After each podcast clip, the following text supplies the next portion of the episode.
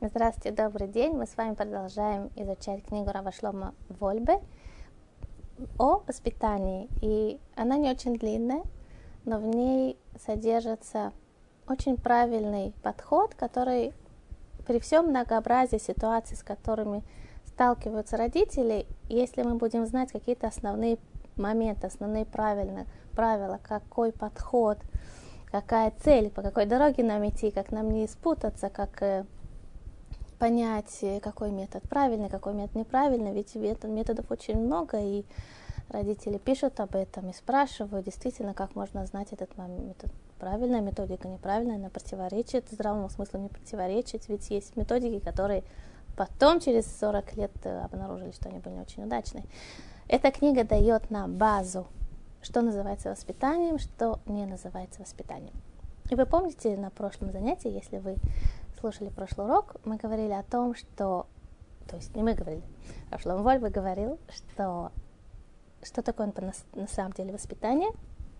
Это правильное действие в правильном времени, да, то есть знать, какой период времени, что нужно, что не нужно делать, да, каждому, у каждого ребенка есть свой рост, и рост должен быть органическим, да, он должен быть естественным, психологическом плане, так как мы понимаем, что ребенок растет физиологически, также он растет и эмоционально и так далее. И у, его, у него есть этапы развития, то есть наши требования, наши ожидания от ребенка должны соответствовать его этапам развития. Это, э, по большому счету, то, о чем мы говорили в прошлом уроке.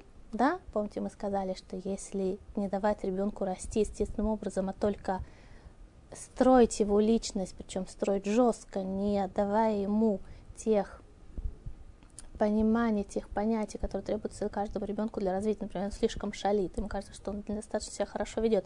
Но это свойственно этому возрасту, да, это, это, это не значит, что он плохо себя ведет. Это естественное проявление его развития, или там, что он размазывает и так далее. Да, это не то, что он плохо себя ведет, он так растет, он не может расти иначе.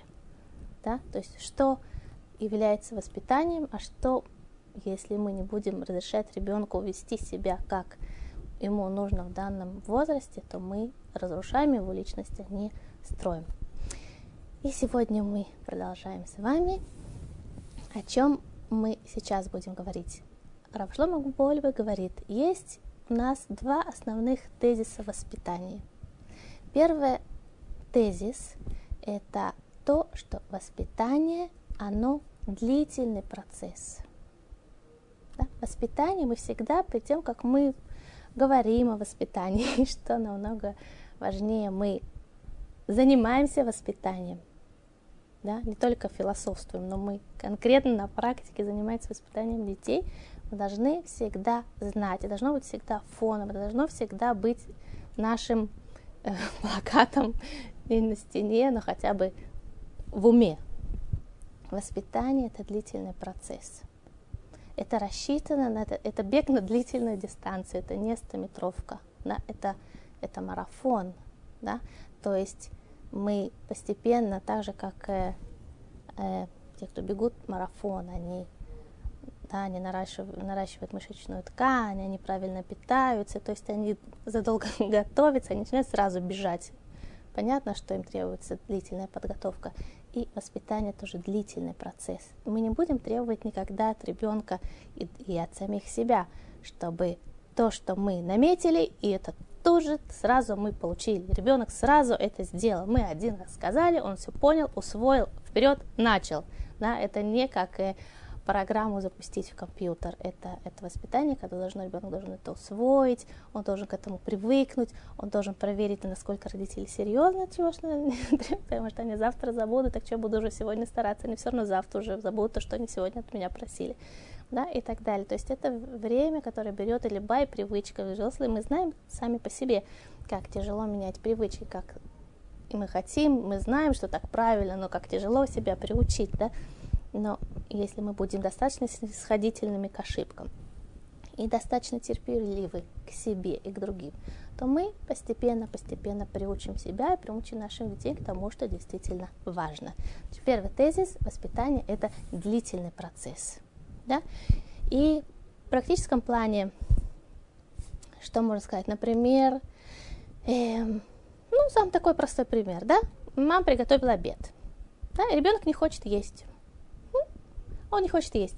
Но мама очень расстраивается. Почему? Потому что она ходила в магазин, она принесла продукты, она готовила, она варила, она чистила, она старалась. Да, теперь сидит этот, этот маленький пигалец или это, не знаю, да, она и не хочет это есть. Да? Особенно мама, которая воспитана на таком, с таким видением, что детей нужно заставлять, что если они не поедят, может быть, завтра война вообще еды не будет. Я имею в виду не на самом деле война, не дай бог, да, а просто и да, это такое, надо обязательно съесть, обязательно нужно уничтожить то, что есть в тарелке. Да, то она рассердится на ребенка, она будет на него кричать, почему ты такой, как ты не уважаешь, я старалась, тебе наплевать, да. Может быть, под ее давлением он это съест сейчас. Но что будет завтра? Он увидит эту еду, эту тарелку, и мама, которая готовит, ему уже будет нехорошо. Он уже почувствует, что его тошнит.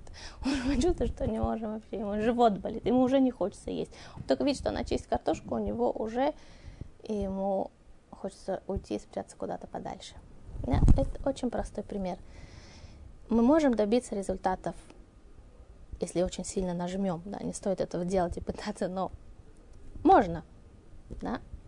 Но мы потеряем во времени, мы потеряем дальше в годах, да, в следующей э, жизни ребенка, ведь она не длительная, да, без раташем, с Божьей помощью. То есть мы должны всегда себе хотя бы стараться представлять, что мы бежим длительно, длительную дистанцию, мы не бежим стометровку, мы бежим марафон, и мы должны рассчитывать свои силы, и мы должны рассчитывать силы ребенка, мы должны брать большое дыхание и не срываться сразу через, через первые 10 метров, даже если у нас что-то не получается. И этот момент на самом деле очень важен, особенно в первые годы жизни ребенка. Да? Например, э, настоящий контакт с родителями, да, он очень как бы так мне кажется, что из малыша в маленького ребенка маленький человек превращается в возрасте около 3-4 лет. Тогда до этого это был просто малыш-карапуз. Около 4-3-4 лет вы видите, что это уже начинает сформироваться ребенок. То есть вы видите уже какие-то на самом деле характер проявляется. Я не имею в виду характер, то как это используется по-русски, характер, да, человек с характером. Я имею в виду черты характера, да, могут быть мягкий характер, может быть жесткий характер, но какой-то проявляется характер. И, конечно, в этом возрасте параллельно, и это естественно вместе с, с становлением характера, также и развивается упрямство.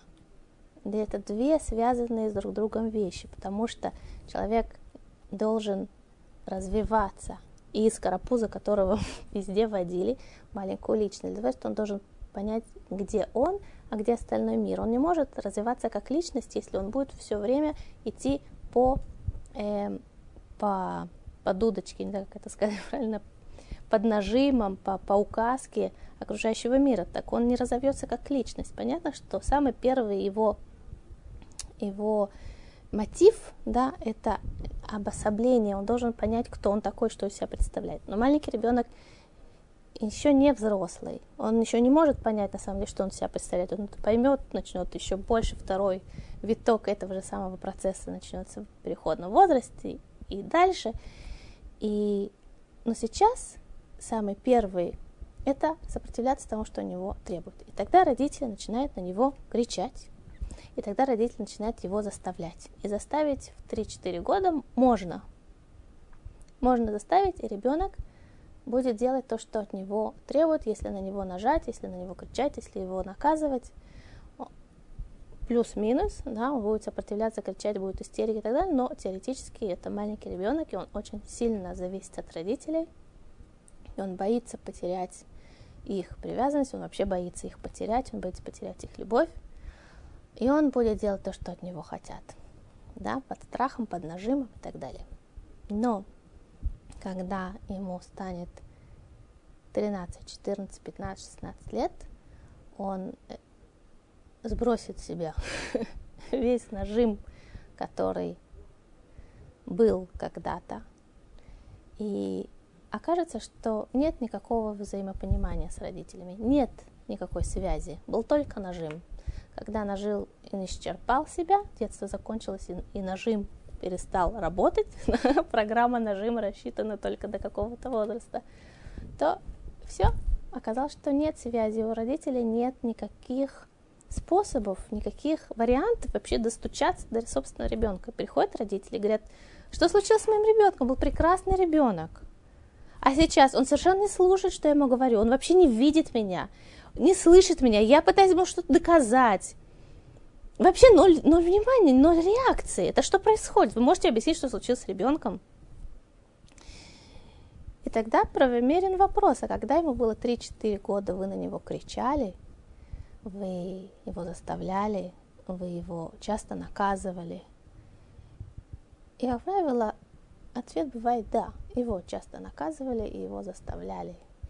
И его держали в режиме «как я сказал, так ты и будешь делать». И это очень печально. Это очень печально, это очень, очень большие страдания для родителей, которые чувствуют, что упустили связь с ребенком, которая могла бы быть. А для ребенка это большой ущерб его воспитанию, его становлению как личности. Это, конечно, ему ущерб. Не,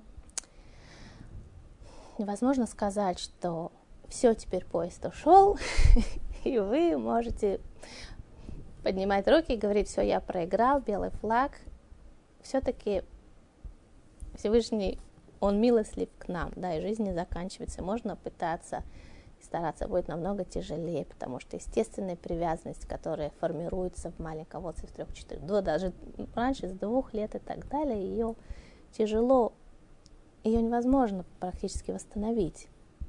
Она, она не сформировалась но можно сформировать просто взаимопонимание, не просто, взаимопонимание двух взрослых людей. Да, конечно, это будет сложнее, потому что много обид, много страха, много недопонимания и так далее.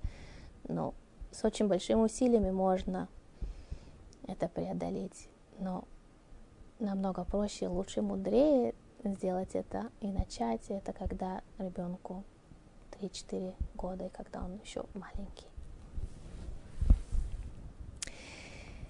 Самое главное, пишет Равольба, в отношении, отношения должны быть теплые. То есть мы очень часто говорим об авторитете родителей, и родители пишут, задают вопросы, а что делать, чтобы не было манипуляций? Да, ради, мы очень боимся манипуляций, да, потому что манипуляция такое тайное оружие, которое, кажется, да, у нас как будто нет без, беззащитны перед манипуляциями. Он тут начнет манипулировать нами, а мы даже не поймем, что он нам манипулирует. Родители это очень боятся. Это вопрос об авторитете, о манипуляциях, о это действительно хорошие вопросы, но намного-много раньше этого мы должны понимать, что должны между нами, родителями и детьми, должны быть теплые отношения. И самое главное в отношениях, и самое главное воспитание это отношения, отношения, отношения. И еще раз, перед тем, как мы начинаем говорить о манипуляциях, о прививании э, правильных навыков, о развитии речи и о развитии музыкального слуха и о развитии та та та та та мы должны сначала понимать, что мы должны растить психологически, эмоциональную, здоровую личность. Мы должны всегда стараться их хранить, чтобы между нами и детьми были теплые отношения. Не подумайте, не поймите меня неправильно, что значит, что мы должны все позволять, и теперь, что им придет в голову, мы, чтобы не нарушить наши теплые отношения, будем им все давать. Это, конечно, ошибка, это не так. Можно сохранить теплые отношения и ставить границы. Это одно другому не противоречит, наоборот. Да? Самые несчастные дети – это дети, которых, которых росли сами по себе, которых не, никто не воспитывал или не придал никакого интереса, и дети, которых все позволяли, и которые, они, те же дети, которые все позволяли, они в, на шкале эмоциональной неустойчивости находятся там же, где дети, которые не обращали на них внимания. Да?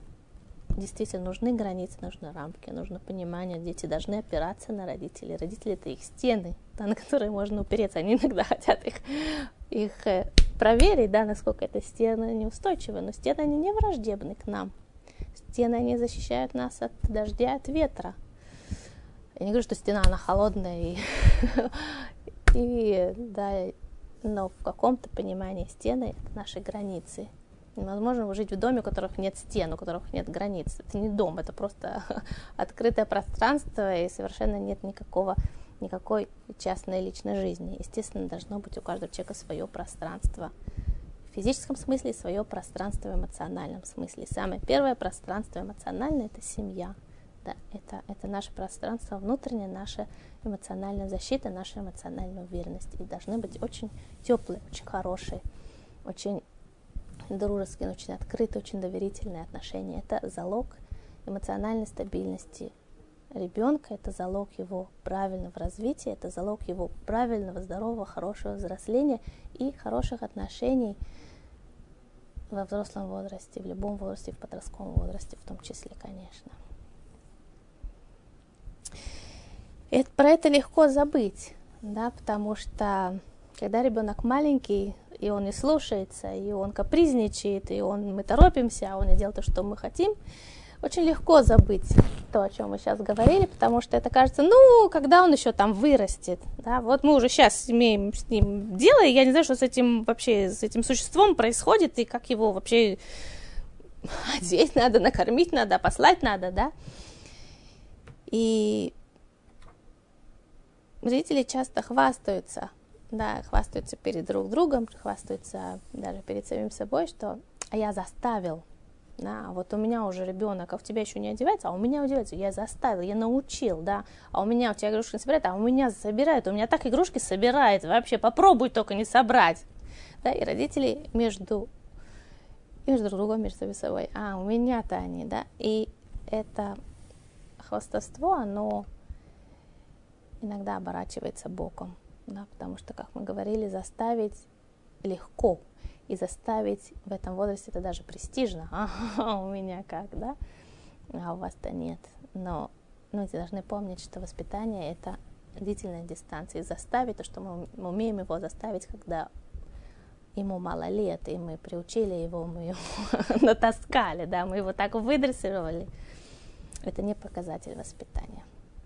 Может быть, это показатель хорошей дрессировки, да, но это не показатель на самом деле настоящего воспитания, на самом деле становления личности ребенка.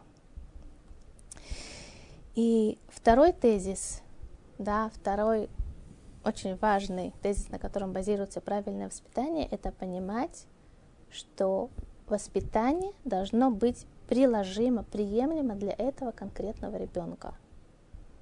Да, то есть мы должны понимать, что у каждого ребенка есть своя природа. И мой ребенок, он не похож на ребенка моей соседки, и он не похож на ребенка моей подруги, он не похож на ребенка моих родственников, даже что мне, ой, как мне нравится этот ребенок. Я так хотела, чтобы мой тоже ребенок был похож на него. Я буду делать точно так же, как его родители делают ему, ведь они получили такого замечательного ребенка. Не страшно, что мой ребенок не похож ну, я буду делать, как они, и он будет точно такой же, как он, тот ребенок, не будет. Да, мы должны понимать, что ребенок, которого у нас, это конкретно ребенок, он, он, он это он. Да, он совершенно не похож ни на кого, да, не похож ни на кого, кто родился до него, не похож на кого, кто родится после него. У него могут быть черты, которые он получил наследство от своих родителей, и он получил наследство от своей семьи, да, от бабушек, дедушек. У него могут быть черты, которые он перенял от кого-то, но он совершенно как личность, он совершенно никого не похож. Это мы должны четко знать. Он не похож на своего брата, он не похож на свою сестру. И каждый ребенок, он исключителен. Совершенно, совершенно, совершенно исключителен. И родителям нужно немножко давать себе время и понимание того, что их ребенок это исключительная личность, обладающая своими задатками, своими способностями, своими талантами, своими недостатками, своими сложностями. Это вот комплекс, да, это карта, по которой надо, да, мы получили какой-то участок, участок. Когда рождается ребенок, мы не знаем, что это за участок. Это горы, это водоем, это долина – да, это луг, это, это быстрая речка, это горная река, это равнинная река. Что это? По мере взросления мы начинаем представлять, что, что это за местность, которую мы получили, что, что перед нами. Да? Мы не можем одеть валенки, если мы идем в тропиках. Да? То есть я имею в виду, мы не можем принимать чью-то чьи-то метод воспитания, который был применим к этому ребенку, идти к этому ребенку. Да? И не будем одевать лыжи, если мы в джунглях. Должны понимать, что перед нами. Перед нами вот этот ребенок, вот эта конкретная личность. Из чего он состоит. И, наверное, уместно здесь будет сказать, что родители должны тоже знать, из чего они состоят. А что я за личность? До того, как мы собираемся расти другую личность. да, мы, у нас такие большие планы, мы собираемся растить ребенка, мы собираемся растить маленького человека с его божественной душой. Мы должны понимать, а что мы за личность? А что меня выводит из себя? А чему я радуюсь? А чего я грустная? А что мне помогает справляться с какими-то сложностями? Мы должны представлять, из чего мы состоим. Какие-то самые минимальные вещи, да? Когда рождаются дети, родители обычно так охвачены заботами, правда, нужно, нужно бежать на работу, нужно заботиться о жилье, нужно заботиться обо всем. Не хватает времени думать, думать о себе. не хватает его просто ни времени, ни сил, ни желаний. Да, просто мы слишком, слишком погружены в то, что происходит вокруг. Но очень сложно воспитывать маленького человека и воспитывать так, чтобы он вырос психологически, эмоционально здоровым, устойчивым, счастливым человеком, если мы слишком погружены в то, что снаружи происходит. То, что происходит там, и то, что происходит там, и то, что происходит там, и то, что происходит в новостях, и то, что происходит у соседей, то, что происходит у родственников, то, что происходит у нас на работе. Да, когда мы занимаемся воспитанием, мы должны научиться отключаться от того, что происходит везде, где-то там, понимать, что у нас сейчас есть дело с уникальным человеком, с маленьким ребенком, который никогда не был такого, как он, и никогда не будет такого, как он. И его воспитывает тоже кто-то, кто обладает своими слабостями, своими достоинствами. Понимаете, тогда у нас разговор и воспитание совсем другого уровня – мы не должны только приучить его к порядку или собирать игрушки, или чтобы он ел, или чтобы он не, не, не, не бросал свои носки посередине комнаты.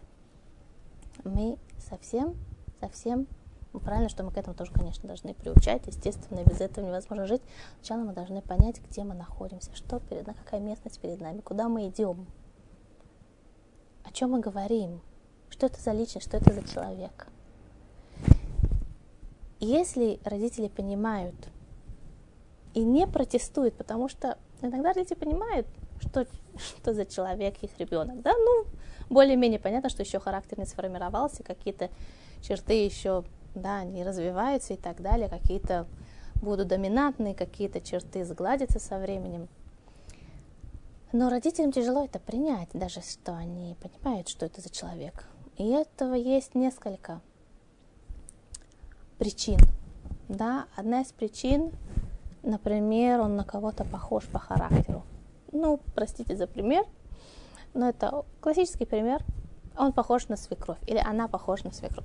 Да? А если за свекровью не очень хорошие отношения, то я не согласна с тем, что она будет похожа на того, кого-то я не так уж сильно симпатизирую. Ну, слушай, будет она похожа на мою подругу, но ведь моя подруга это совершенно другой человек или ее ребенок это совершенно другой человек. И я не могу воспитывать своего ребенка как ребенка своей подруги, потому что ребенок моей подруги не напоминает мне мою свекровь, да, или на кого-то, кто мне неприятен. Или не то, что неприятен, но так нужно уметь все-таки от, отстраниться или примириться и, и смириться и, и жить в мире. Смириться не в плане то, что так, зажать и все. Я имею в виду научиться жить в мире с тем, что происходит в жизни, да, научиться извлекать из этого пользу, научиться понимать, что, что это нам дает, что это нас развивает, что это для нас какая-то ступень, которую мы можем преодолеть, что-то, чему-то нового научиться. И, конечно, не только родители воспитывают своих детей, но в очень большой степени дети воспитывают своих родителей. И если у вас есть знакомые, которые вы помните их, как они были до того, как у них родились дети, и через лет 10 увидите, что это совсем другие люди. Если они действительно воспитывают своих детей, они слишком балуют их или не обращают внимания. Действительно, вы увидите, что это другие люди. Они, дети воспитывают своих детей, своих родителей, простите. И поэтому возвращаясь, мы должны согласиться с тем, что этот ребенок, он именно этот и обладает именно этим характером, который мы видим. Вторая причина, из-за чего нам тяжело, потому что мы видим в нем что-то свое, что нам не нравится в себе. И родители видят, как это им мешало в детстве, это какая-то такая черта доминантная, да, они боятся, что она проявится, они боятся, да, и у них у самих уже травма по поводу э, это черты своего характера, что из-за чего они попадают в какие-то неприятные ситуации. Они видят это своего ребенка, и они не хотят этого видеть. А мы, люди, имеем, умеем, имеем потрясающую способность не видеть то, что нам не хочется видеть. Да? Если нам что-то не хочется видеть, мы сможем это не видеть. Мы сможем увидеть совсем другое, то, что нам хочется видеть. Да? И поэтому на месте своего ребенка, кон- обладающего конкретными качествами характера, какой-то определенной природы. Мы можем не видеть этого, видеть совершенно чего-то другое. Еще одна причина – это амбиции родителей. Да? То есть они не достигли чего-то в жизни, и признаются они этом себе или не признаются, они хотят, чтобы дети достигли именно чего-то такого, чего они не достигли. И э, для этого нужно иметь такие-то, такие-то способности, или такие-то такие черты характера, или такие-то такие-то таланты, которых у ребенка нет. У него есть чему-то другому. Но родители нажимают именно на это, и, и бьют именно по этому, и стараются именно в этом. Но этого нет. Да? В самом лучшем случае, если это было в каком-то э, небольшом виде, да, эта черта, она не была доминантна в характере ребенка, но, как правило, в любом человеке присутствуют все черты характера, только в разных количество, да, в разных, на разных уровнях. Да, поэтому на иврите интересно, качество характера это не качество, это мера. Да? Качество характера, видите, это слово мера, меда. То есть какой-то, какой-то, по какой-то мере у всех у нас есть все качества характера, только да, в разных пропорциях. Может быть, эта черта разовьется в ребенке, но тогда он потеряет себя такого, какой он мог бы быть, да, и очень многих людей есть они, как они привыкли себя видеть, как они привыкли себя ощущать, думать, да, и так далее, и, и, и внешний мир, как они привыкли видеть, и как их привыкли видеть. Но они потеряли себя, какие они могли бы быть. Да, какие-то свои черты характера, которые не нашли выражения в амбициях родителей – они от родители от этих черт характера отстраняются, как будто их нет, они мне интересны. Ну, приведу вам пример, например, э, ребенок э, склонен к мечтательности, да, склонен к творчеству, не знаю, его тянет к музыке, а родители математики, или папа, например, неудавшийся математик, он хотел бы достичь большего в этом. И он развивает в ребенке математические способности, и ребенок может пойти по этому по этой, да, и стать математиком. Может быть, он будет блестящим математиком, на самом деле, если он человек разносторонне, разносторонне одаренный или действительно развили в нем. Но он потерял что-то в себе, да, он потерял мечтательность своего характера, он потерял творческую, да, творческую личность, которая у него была. И это довольно грубый пример, да, это черное, это белое, это видно. А есть черты характера, которые не так классически видны, да, это такой пример известный насчет э, такой или такой профессиональной направленности. Есть более тонкие определения и более тонкий подход к характеру, который мы не хотим видеть, если мы не видим перед ребенком, перед собой уникальную личность, которую мы можем обнаружить в нем, да? Если мы свои предрассудки отодвинем, если мы действительно дадим этому ребенку развиваться в полной мере, да, приветствуя способности, которые у него есть, даже если они не соответствуют нашим амбициям, нашему характеру, э, нашим представлениям, что правильно, что неправильно, на чем можно заработать, на чем нельзя заработать, да, и так далее.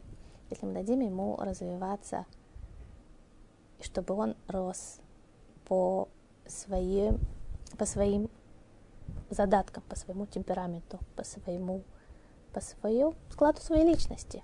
Естественно, всегда – всегда, всегда родители не смогут от этого полностью абстрагироваться. Да? Естественно, что есть, накладывает отпечаток семья, накладывает отпечаток общества, накладывает отпечаток характер родителей, накладывает отпечаток отношения в семье и культура страны, и культура семьи и так далее. Естественно, что будет какое-то естественное формирование помимо усилий родителей. И от этого никуда не денешься, так, такова жизнь. Да? Я имею в виду не это. Я не имею в виду, что мы не должны прививать ребенку какие-то моральные или эстетические ценности, которые нам важны. Конечно, естественно, без этого невозможно. Я имею в виду видеть в ребенке гармоничную личность и, и стараться понимать, что он не может раскрыть себя в полной мере, приветствовать его задатки, приветствовать его способности, приветствовать его любознательность в сфере, которой мы, которой мы равнодушны. Нам не интересна эта сфера его любознательности, а ему интересно, ему любознательно, ему любопытно, он хочет научиться. Нам совершенно мы глухие, слепы к этой сфере жизни. Но не пугаться этого, да, а, а поддержать его, ведь, может быть, к этому у него лежит душа, и жалко было бы это затоптать.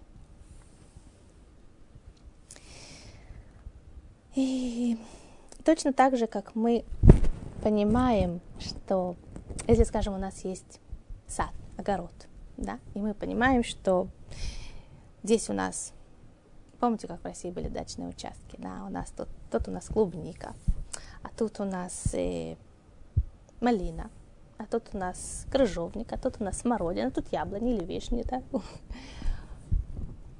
И мы понимаем, что каждому сорту ягод и плодов должно, нужно свой, свой уход, да, свое питание.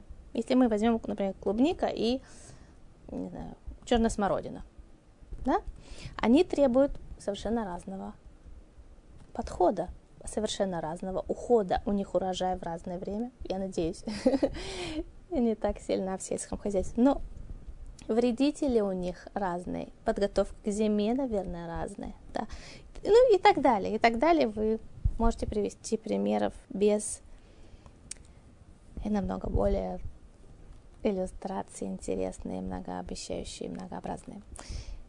Но мы понимаем, что каждый плод ягод, он ожидает, и он зависит от того, чтобы действительно к нему относились как к этому плоду. Если мы будем ухаживать за клубникой, как за рябиной, да, и за рябиной как за рябиной. То есть ко всем одинаково. Да, в лучшем случае у нас вырастет что-то одно. А если мы будем ухаживать и за рябиной, и за клубникой, и за черешней, и за красной смородиной, и за малиной одинаково, то или ничего не вырастет вообще, или что-то одно да вырастет, потому что чему-то одному это да подходило, такой наш метод ухода. К чему я это веду? После того, как мы приняли, поняли, что это ребенок, он индивидуален, да, исключителен по своей природе, по своим задаткам, по своим способностям, по любознательности, которую он проявляет к этому миру, по своим чертам характера, мы должны понимать, что и подход к нему тоже должен быть другой. Да? Мы к нему должны понять, какой этот ребенок требует подход. И он должен получить свой подход. И это то, что написал царь Соломон в книге Мишлей. Он написал «Ханох ленар альпи дарко» воспитывая ребенка по, своей, по его дороге. То есть, как мы сказали, да, есть, у каждого ребенка есть тропинка. Да, у одного это знаю, тропинка в горах. у другого ребенка это серпантин. Да, у, другого ребенка это, это тропинка вдоль равнинной речки. А у, друг, у какого-то ребенка это тропинка, это поперек равнинной речки. Да? Кто-то идет по полю, другой по лугу, третий по саду, четвертый по лесу. Понимаете, это как бы такой у каждого ребенка живет в своем мире, да, в мире своего, в своем внутреннем мире. И тропинка у него одна, то есть мы должны воспитывать ребенка по его дороге, по его тропинке. Воспитывай ребенка по его дороге, ля пидарко, кшу от катан, когда он еще маленький. Так объясняет э, Агра, э, из Вильна. И так вегам им яскин лоэсур мимены. Даже когда он состарится, он не сойдет с этой дороги. Понятно, если мы прививаем ребенку что-то, то, что нам важно привить ребенку, и мы в соответствии с его дорогой, в соответствии с его тропинкой, в соответствии с его качествами, мы и воспитываем его, то наше воспитание, оно останется с ним, даже когда он состарится. Вейнян адам и в вшарлу лишь бордарко, клумар мазалошину ладло, Потому что невозможно сломать дорогу человека. Да? В смысле, невозможно слом, сломать мазаль, шунуладбо. Мазаль в смысле эм, его природу, да? Если мы, скажем, что такое мазаль, это не только... Понятно, что человек, он формируется в своей среде, в своей культуре и так далее, да, но также формируется природе своей, которую он получил от родителей. Кроме того, он формиру, сформируется по дню и месяцу, когда он родился, естественно, да, и каждый человек, он каким-то образом имеет свой мозаль, да, и невозможно, и его мозаль, его период жизни, период года, когда он родился, тоже влияет на него. И даже когда он родился днем или ночью, да, или утром или вечером, это тоже влияет на его характер, на его личность. И невозможно это сломать. Невозможно это перечеркнуть, невозможно с этим ничего сделать. Это его природа, это его мозаль. Виленский Гаон объясняет, что есть вещи, которые невозможно изменить. Невозможно их изменить. И тогда и выбор в этом, он ограничен. Да, мы говорим человеку, дана свобода выбора. Есть вещи, где он действительно у него полная свобода выбора, а есть вещи, где у него ограничена свобода выбора. Как правило, человек выбирает не безграничный вариант, а он выбирает из какого-то определенного количества вариантов. Из этого он выбирает. И то же самое в этом плане воспитания. Выбор ограничен. У него уже есть какой-то путь, который ему свыше предназначен. В смысле его характер, его какие-то основные черты, его личность по большому плану, задатки его личности, скажем так. Что он больше с ними дальше будет делать, это еще вопрос. Но по большому плану задатки его личности, они ему даны. И невозможно это сломать. У него выбора в этом нет. Да, он может что-то развить, что-то что-то заглушить, да, но его черты уже даны ему. И выбор ограничен в этом плане. Но дана, дан выбор человеку, Шиюхале хозбе мазеловала медок и фишерцен, он может взять. В чем да есть выбор, пишет Виленский Гаон. Он может взять то, что он имеет, свой, свой характер, наследственность и время суток, когда он родился и так далее, так далее, так далее, так далее. И что он с этим будет теперь делать? Что, на каком, на каком векторе он это, на, на какой вектор он это отправит? Например, если человек, он родился под Юпитером, да? Скажем, Юпитер оказывает, когда он родился, Юпитер был очень доминантную силу имел в этот момент, и это даже оказывает свое влияние на формирование ее, его личности. Что такое человек, который родился, когда Юпитер, он был очень доминантным, у него будет э, желание, потребность, э, порыв к кровопролитию. И так дальше объясняет Вилинский Гаон, что если у человека уже есть это, у него есть уже этот порыв – это тяга, тяга к кровопролитию. Но что он может с этим сделать? Он может с этим сделать выбор. Будет у него тяга, не будет у него тяги, это не его выбор, это уже ему дано. Но что он с этим будет делать дальше? Он может быть моэлем, да, делать обрезание. И тогда он будет делать с этим заповедь. Он может быть шохетом, он может резать скот. Да, это тоже связано с выполнением заповеди кашрута, да, правильного еврейского питания. Это не такая заповедь, повеление Бога делать обрезание, но в конце концов люди должны есть, они должны есть кошерную еду. Он будет предоставлять им возможность людям есть кошерную еду. И если он может быть, например, врачом, да, его может быть когда-то, когда делали пускание крови, сейчас это э, метод медицинский снова возрождается в альтернативной медицине, да, пускание крови. Или если он направит это в отрицать, этот вектор в отрицательную сторону, тогда он может быть, не дай бог, убийцей. То есть, еще пример, скажем, человек, он у ребенка, видите, ребенок, у него есть потребность в ножах, да, скажем, нож. Он очень любит ножи. Но вы не можете это теперь изменить, чтобы он полюбил скрипку. Он не полюбит скрипку. Да? Может быть, вы можете постепенно славить ему музыку, но должно быть очень постепенно, да. Но он любит ножи, и с этим ничего невозможно сделать. Да? Точно так же, как, например, простите, я сейчас маленький пример возьму, потом вернемся к ножам. Дети, мальчики особенно в возрасте 4-5 лет, скажем, 4 больше, в районе 4, они очень любят огонь, они ужасно любят зажигать спички, и ничего с этим невозможно делать. Можно им запретить. Запретить, да, под страхом страшного наказания. Где он будет делать, чтобы мама не видела, он пойдет там делать в комнате, он спрячется, и тогда будет там пожар, не дай бог.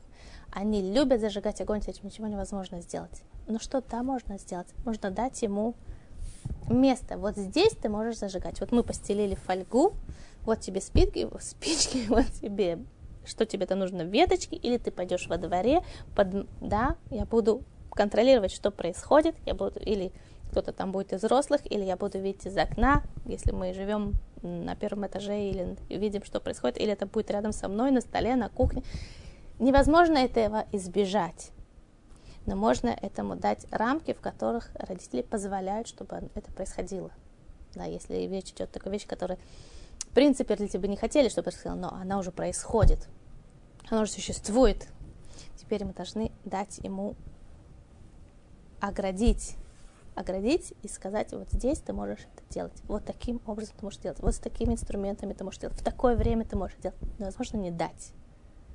Да, как я сказала, он уже пойдет делать там, где вы не увидите, и он будет хитрый, он будет умный, и он перехитрит своих родителей, да, ребенок, который у него есть потребность жгучие потребности родители ему не дают, он разве будет развивать хитрость, он будет развивать нахальство, он будет развивать обман, да, чтобы родители его не засекли.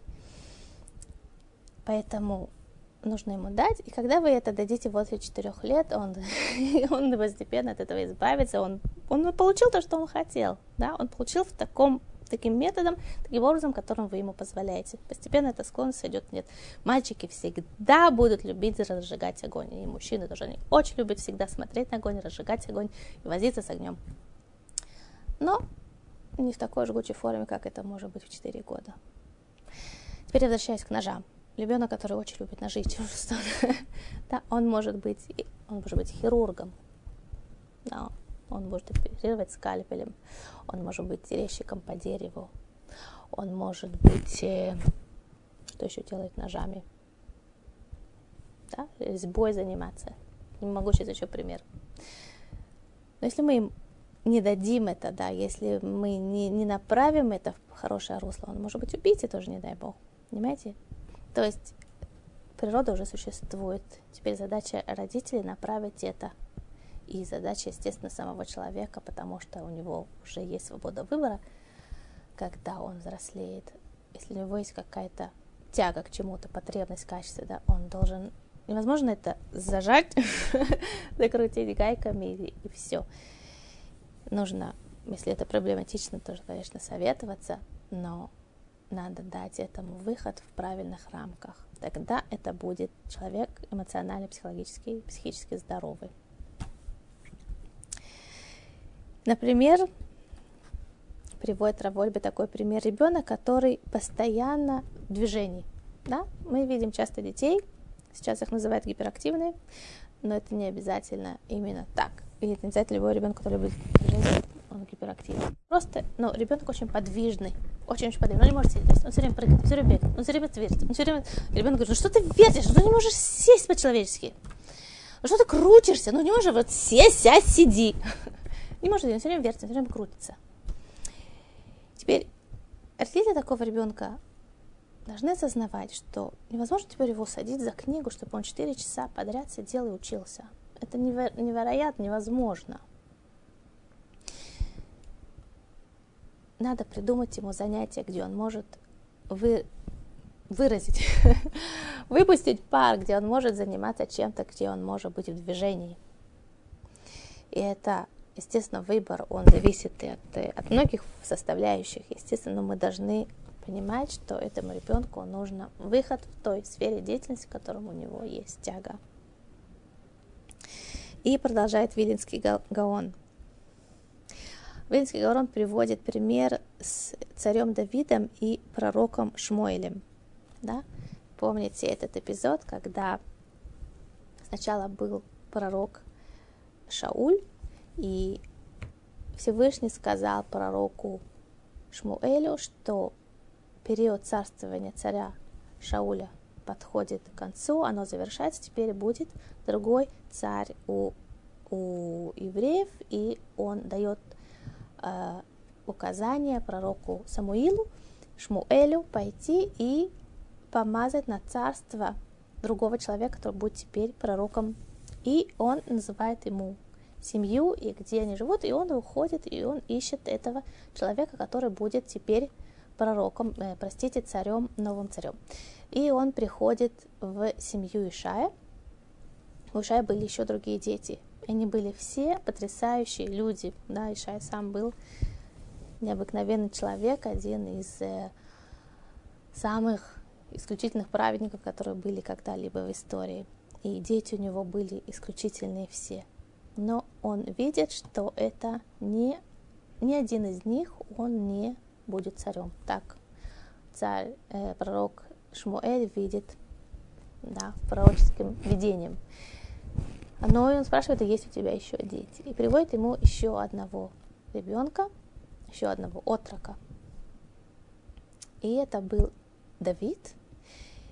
И увидел Шмуэль, что Давид и так написано, у Адмони, он, Адмони красный, то есть можно это перевести, как он был рыжий, да, естественно, он был рыжего цвета, э, в смысле, да, волос. Но кроме этого он был Адмуни, то есть он был красный, он видел по нему, он был, был пророк, он видел каждого человека насквозь, да, что, что он из себя представляет, какие у него задатки, что это за личность, что, какой у него путь в этой жизни и так далее. Он был пророк, и он видит, что это путь кровопролития у этого человека. Этого отрока он еще не стал даже мужчиной, он еще не проявил себя в этой жизни, он уже видит, что это за человек, какой у него путь жизни. Он видит, что это путь кровопролития. И пророк Шаму, Шмуэль, он, он, э, он испугался, он не хотел, что значит царь, который будет теперь проливать все реки крови, что это такое.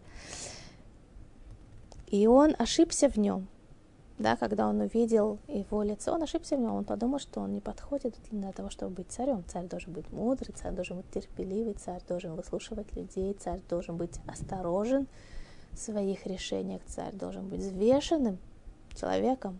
Естественно, перед ним целая не просто группа людей, перед ним огромное, огромное царство, да, перед ним много людей под его властью – тем более властью почти практически безграничной. Естественно, что есть Санедрин, да, никогда царь он не был диктатором. У евреев по Торе у, над царем есть мудрецы, есть высшая власть мудрецов, которые 70 мудрецов Санедрин, мы должны, да, и свои решения должны друг другом соотносить. И он увидел, Шмоль испугался, испугался Давида, испугался его внешнего вида увидел, что он красный, адмуни, красный в смысле кровопролитие и рыжие волосы, и увидел, что у него красивые глаза, и он увидел, что он родился в Мазале под звездой Юпитера. Да, то, что мы до этого говорили, что под Юпитером это кровопролитие. Но он увидел, что у него красивые глаза. И тогда он понял, что он, да, будет заниматься кровопролитием, что в смысле он будет вести войны. Но войны эти, они будут согласованы с Санедрином, с властью мудрецов. И это интересно, откуда, причем тут глаза, связь между глазами, что у него были красивые, что теперь все красивые глаза, он пойдет советоваться с мудрецами. Но это э, глаза, тоже это есть в песне песни, да, кулех яра яфара эти на хюним в, в, в наших книгах глаза, они сравниваются с мудрецами. Да, если мы берем метафора глаз, глаза это мудрецы. То есть то, что привела Кулехия Фара Хюним, то, что говорит э, Всевышний, говорит еврейскому народу, ты народ, прекрасный народ, да, прекрасный народ, красивый народ. И Нахюним, твои глаза это мудрецы. И Нахюним. И то есть э, можем это как понять, что глаза — это тот, кто видит вперед, да? Известно хахам и навберушу. Можем сказать, Скажите вот так, на скидку, что такое определение мудрости? Какой человек будет считаться мудрым? Будет, если мы спросим, какие будут варианты ответа? Кто, кто мудрый? Какое есть определение мудрости? Ну, можно сказать, человек, который обладает э, достаточной информацией, да, человек, который умеет оперировать этой информацией да, человек, который умеет делать выводы из этой информации. Таким можно получить, если мы спросим, можно получить разные ответы. Что значит, какое определение мудрости? Известно, что в учении мудрецов написано хахам. Что такое человек хахам? Какой? Кто мудр, кто? Шеинав барашо, что у него глаза в голове. Естественно же в голове, где же не в плечах, что ли, или в руках. Но голова это самое высокое место. Да? То есть он видит перспективу вещей он видит Эйнав Брошо, он видит, чем вещь начинается, он может себе, он предполагает, и он знает, у него есть опыт, у него есть понимание, чем она дальше закончится, как она будет развиваться, эта вещь, да, это определение мудрости, он дальновидности, понимание перспективы, понимание, что каждая вещь это не просто случилось, это процесс, да, он имеет где-то начало, он имеет причины, которые на него влияют, он будет результат, который он будет иметь на разные сферы жизни другие. То есть человек, у которого мудрость, у него есть глаза в голове, он видит, что произойдет. И он увидел, что у Давида у него красивые глаза. То есть он будет советоваться. Просто глаза, форма глаза или длинные ресницы – у него красивые глаза в духовном понимании, он будет советоваться с мудрецами в том, что он будет делать. И действительно известно, что Давид вел очень много войн в своей жизни, да, но он защищал тем самым еврейский народ, он установил царство, он установил границы. Он не смог потом построить храм, хотя он очень хотел, именно по этой причине, что он пролил много крови, хотя это была кровь ненавистников евреев, тех, кто на них нападал, кто, кто их сжигал селение, тот, кто причинил много вреда и страданий евреям, он вел с ним войны, тем не менее он проливал человеческую кровь, и он не смог из-за этого построить храм. Это было для него, конечно, очень большой печаль его жизни. Но его сын, царь Соломон, построил храм. Зе Шенемар. Я продолжаю то, что пишет э, Виленский Гаон в комментарии на Мишлей, на книгу Мишлей. Зешене марханох ленар альпидарку. То, что воспитывай отрока по его пути. Лефи дерех мазло по его пути, его мазаль, то есть его совокупности, его личности и звезды, под которыми он родился, и его, его задатки, то, что он получил, и его семья, и его условия его жизни, и так далее, так далее. То есть его тропинка, его путь, по которому он заложено в нем, что он будет идти по жизни. По Дерах Мазало, его и, ветиво, да, и природой, которой он обладает. Как ты ханхеу ласот мицвод, и по его пути так обучай его заповедям, согласно его дороге. Вы аз, и тогда, да, когда он состарится, он не, когда он состарит, не только когда он вырастет, когда он станет взрослым человеком, и даже когда он состарится, он не сойдет с этого пути, потому что она, эта тропинка, она согласуется с его дорогой в его жизни, с его природой, с его, с его сферой, где он хочет себя применить. Но, аваль, кшата махриях негит когда ты его заставляешь против его природы, может быть, он послушается тебя, потому что он опасается, боится тебя, родителя, да? Ишмаляха мира то отха. Он послушается, потому что у него нет выбора, он, он боится. Но когда он подрастет, и груз твой, твоего родительского гнета, он ослабеет, ослабнет с его шеи, так он и сбросит его потому что невозможно сломить мозаль человека.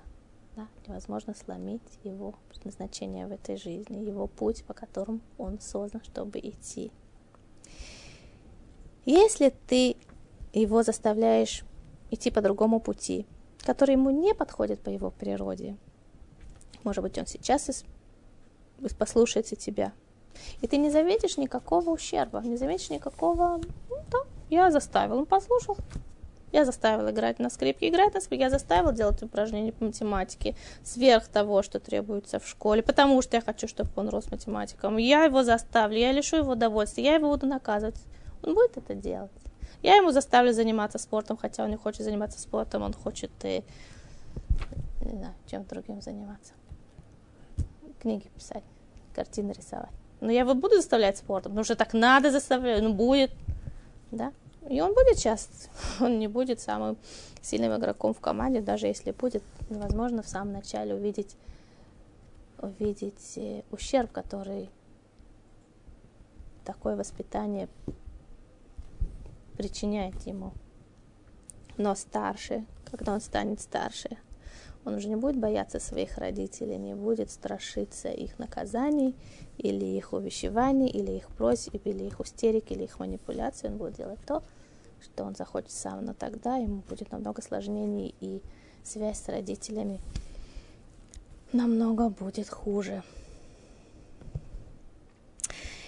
Равольба называет это родительским грехом, когда родители слепы к природе ребенка и воспитывают его и давят на него против его природы, включая к чему-то, что не согласуется с его натурой, не согласуется с его потребностями, не согласуется с его чувствами.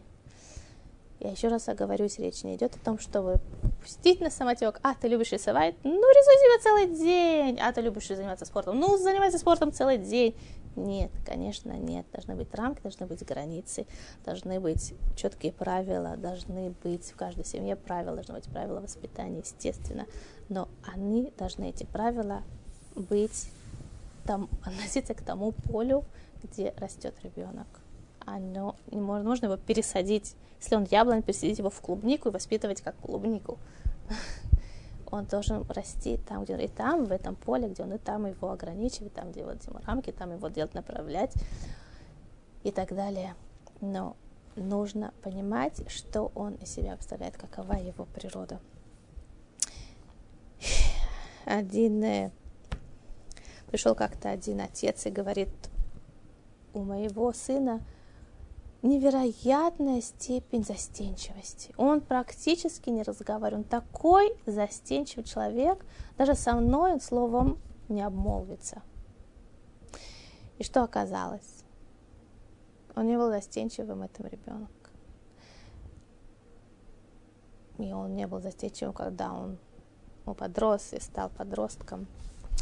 Но когда он был ребенком, его родители не разрешили, его отец не разрешал ему играть, разрешал ему практически гулять. Он заставлял его сидеть над книгами и учиться, не позволял ему шалить. И ребенок вырос с такой страшной ненавистью к отцу, что он даже не разговаривал с ним. Его отец думал, что он стеснительный, настолько стеснительный, что даже не разговаривает. Он не был стеснительным, он просто ненавидел его всеми фибрами души. Естественно, что такой ребенок потом покинул дом и никогда уже не поддерживал отношения, связь со своим отцом. Ни один родитель не пожелает себе такого.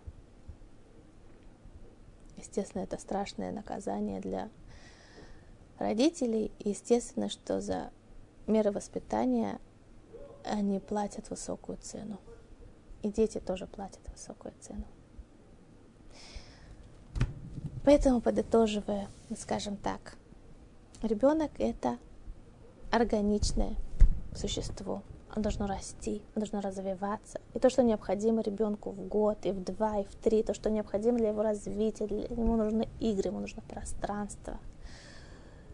Он должен развиваться как личность, проявлять любознательность, проявлять активность к внешнему миру. Тогда он будет расти человеком с потенциалом, с воображением, с творческой жилкой, с инициативой.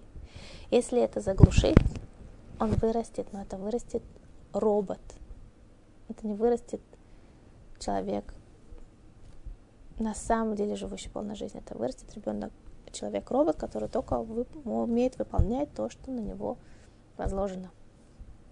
С другой стороны, если давайте ему все, что ему хочется, и пусть растет себе как как цветок в поле, да, то он вырастет, будет дикарь. Да, просто будет дикий человек с дикими чертами характера, дикими поступками.